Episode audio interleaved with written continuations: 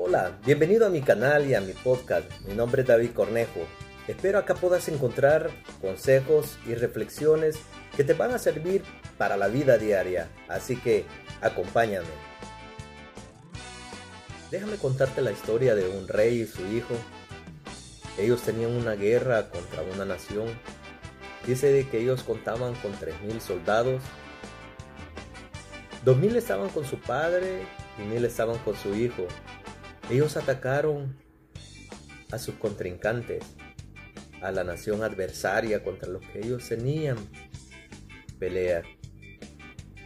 Su hijo la atacó con sus mil soldados. Vino el padre a ver que había atacado a esa nación. Dice que mandó a tocar trompeta.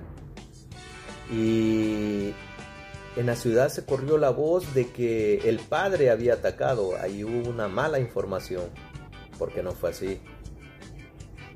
Y cuenta la historia de que la nación que estaba siendo atacada se juntaron y dice que se hicieron 30 mil hombres que iban en carros, 6 mil que iban a caballos y que todos ellos al juntarse dice que se miraban como la arena del mar. Era una nación muy numerosa, un ejército muy poderoso. Y ellos eran pocos. Y dice que al ver ellos que la nación era numerosa como el mar, dice que empezaron a esconderse en cuevas, empezaron a huir, temblaban. Y prácticamente aquello que había comenzado como una victoria, que había comenzado bien, estaba terminando mal. Y aquellos se escondieron en cuevas, se fueron huyendo, iban temblando.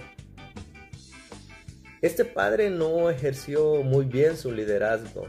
Tenía un liderazgo un poco impulsivo, cometía errores, tomaba malas decisiones.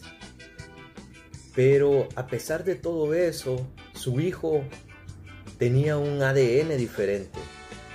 A pesar de que en ese momento habían comenzado con el pie derecho, como decimos, había empezado una guerra muy buena e iban ganando, pero por la decisión del padre tuvieron que retroceder, tuvieron que esconderse.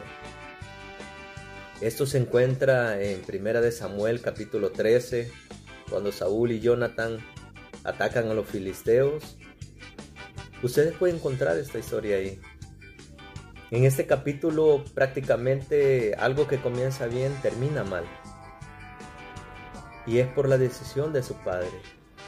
Pero su hijo, dentro de él había un corazón guerrero. Dice la historia en el capítulo 14, que es muy diferente al capítulo 13, porque el capítulo 13 narra cómo todo aquello que comenzó bien terminó mal. En el capítulo 14 habla de que Jonathan tomó una decisión solo sin su padre. Dice de que le pidió a Dios sabiduría para poder ir a atacar a esta nación. Pero dice que tuvo que atravesar dos peñascos. Uno de, eh, uno de ellos se llamaba Bose y el otro Sene. Y Bose significa, eh, traducido del hebreo al español, espejo. ¿Y qué nos enseña toda esta historia de Saúl y Jonatán? Es que a pesar de que uno pueda tener un liderazgo malo o te encuentres con alguien que toma decisiones arrebatadamente, tú puedes aprender a tomar buenas decisiones a pesar de eso. Y a pesar de que el primer capítulo de tu vida pueda parecer un fracaso, yo no sé de cuántos de los que me escuchan o me están viendo.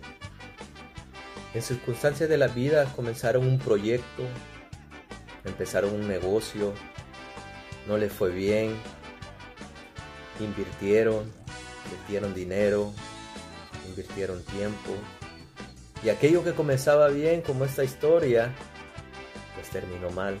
Y en medio de esas dificultades y problemas, muchas veces lo que hacemos nosotros nos escondemos, nos vamos en cuevas, nos encerramos y decimos ya no puedo, ya no lo puedo lograr, ya no puedo hacer aquel proyecto que tenía por delante, fracasé, ya no puedo seguir.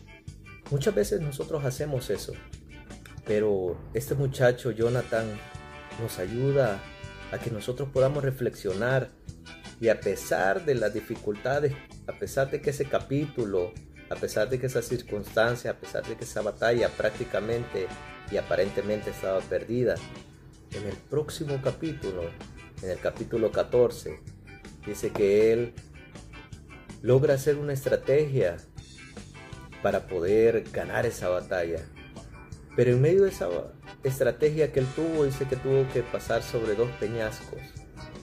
Y uno de esos peñascos dice de que significa que tenemos que nosotros mirarnos en un espejo. Pose significa espejo. Dice que cene significa como espinas, cardos. Y yo sé de que en medio de las batallas que tú y yo podamos librar en la vida, tenemos que también mirarnos en un espejo y poder ver que nosotros podemos lograr las cosas. Dice que ellos lograron la batalla, lograron ganar. Yo te animo a que tú que me estás escuchando, tú que me estás viendo, yo no sé qué batalla puedas estar librando. Una batalla familiar, una batalla en tu trabajo. Y muchas veces parece que puedan estar perdidas. Un proyecto, un negocio que comenzaste. Pero déjame decirte que en primer lugar tú eres un conquistador, alguien que puede llegar más adelante. Solo tienes que verte en un espejo y creer primeramente en ti mismo. Y en medio de todo eso también que tú puedas ver que Dios te ama, que te pueda ayudar en medio de la dificultad, en medio de esa batalla, Dios quiere ayudarte. Así de que te animo que a pesar de las dificultades y los problemas que tú puedas llevar en la vida, de esos proyectos, de esos negocios, de esos emprendimientos que tú hayas llevado, te animes, te salgas de esa cueva y puedas salir y batallar contra la vida. Dice que todos los que se habían escondido cuando Jonathan empezó a luchar y empezó a ganar y, empezó a derrotar a esta nación, todos salieron que tú puedas ser un punto de lanza también para otros y para tus generaciones que están detrás de ti. Solo basta, primeramente, que puedas creer que tú eres un luchador que necesita batallar siempre contra la vida. Pero eso solo no lo podemos hacer, sino que también necesitamos la ayuda de Dios.